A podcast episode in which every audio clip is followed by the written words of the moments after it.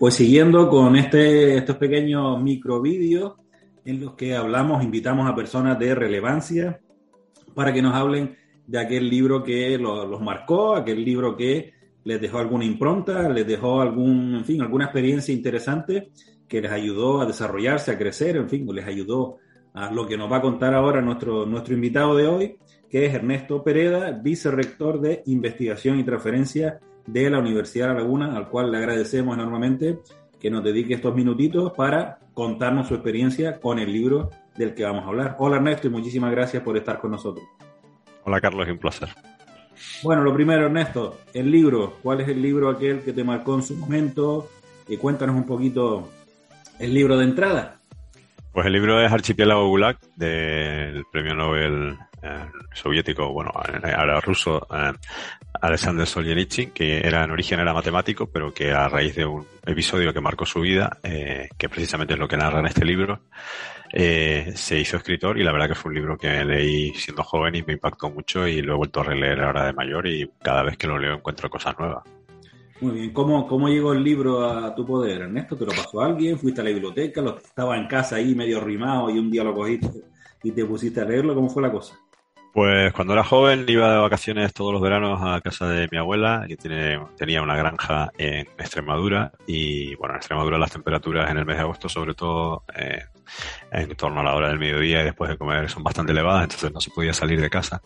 Y tenía allí varios libros em, en la estantería, eh, bueno, y como no había mucho que hacer, porque en aquella época no había pues tanta televisión y tantos canales, pues aprovechaba para leer, ¿no? Y este libro cayó en mis manos, empecé a leerlo poco a poco y la verdad que luego pues eh, prácticamente me lo devoré en, en, un verano y fue un hallazgo casual pero fantástico, desde luego.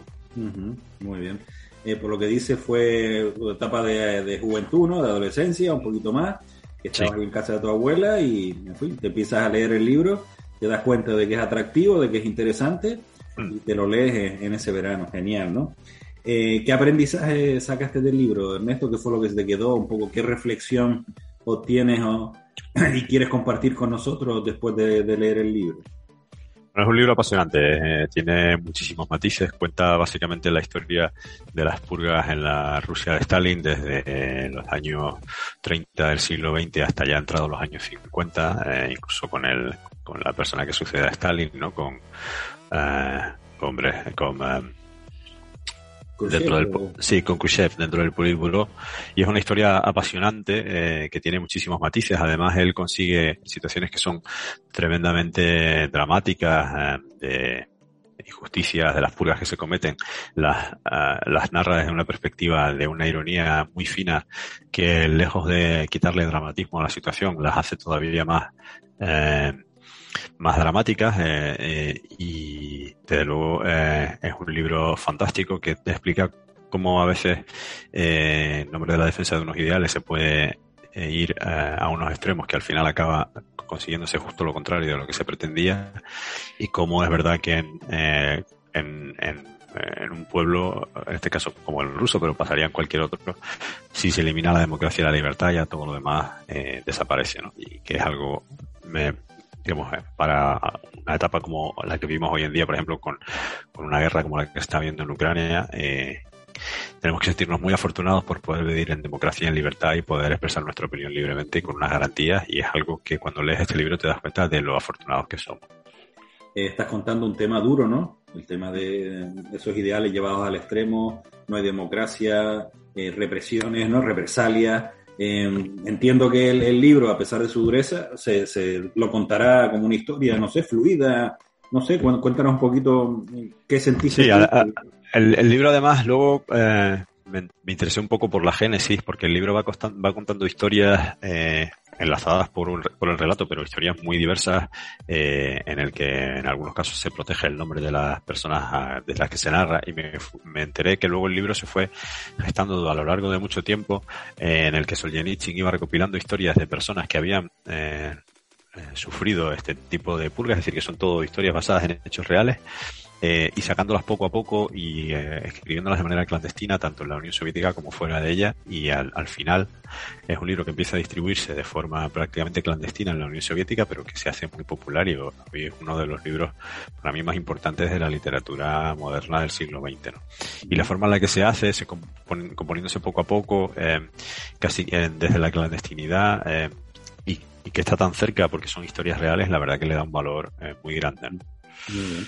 ¿Y para qué personas, para qué colectivo, en qué situaciones crees tú que este libro, a ver, cada, todos los libros enriquecen, todos los libros ayudan y a todas las personas, ¿no? Pero bueno, igual hay, algún colectivo o alguna situación que tú creas y dices, oye, pues mira, en esta situación, a este tipo de personas, pues yo creo que el libro les iría fantástico, ¿no? Yo creo que todo aquel que pueda sentirse tentado de a, enfrentarse a algún problema o alguna dificultad eh, o algún conflicto social intentando imponer las ideas y pensando que el autoritarismo o el uso de la fuerza es eh, necesario o está justificado en algunos casos, yo creo que es un libro que se tienen que leer y sobre todo aquellos que también pues piensen que eh, llevando los ideales al extremo o llevando eh, las ideas al extremo o que uno se tiene que enfrentar a alguien que piensa de manera distinta, eh, pues sin tener en cuenta lo que piensa y, o incluso eh, intentando hacerle de menos, yo creo que eso es fundamental. Es decir, eh,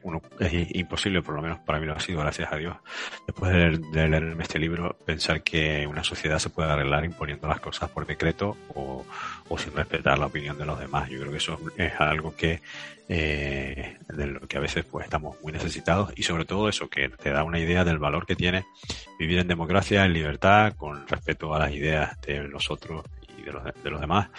Y que evidentemente hay muchas opciones pues tanto políticas como ideológicas y que todas son eh, o casi todas son igual de válidas y que lo único que nosotros tenemos que rechazar es pues eso no el intento de imposición de, de las ideas por la fuerza y la falta de respeto a, a, los demás. Yo creo que eso es un libro que es verdad que a lo mejor cuando uno si lo lees muy de joven todavía no lo entiendes mucho y lo tienes que repasar de mayor pero en general pues para alguien joven que esté empezando ya a abrirse camino en el mundo, yo creo que sería un libro muy bueno. Y también para la gente ya un poco más mayor, eh, recordar un poco la, eh, lo afortunados que somos por vivir en una democracia.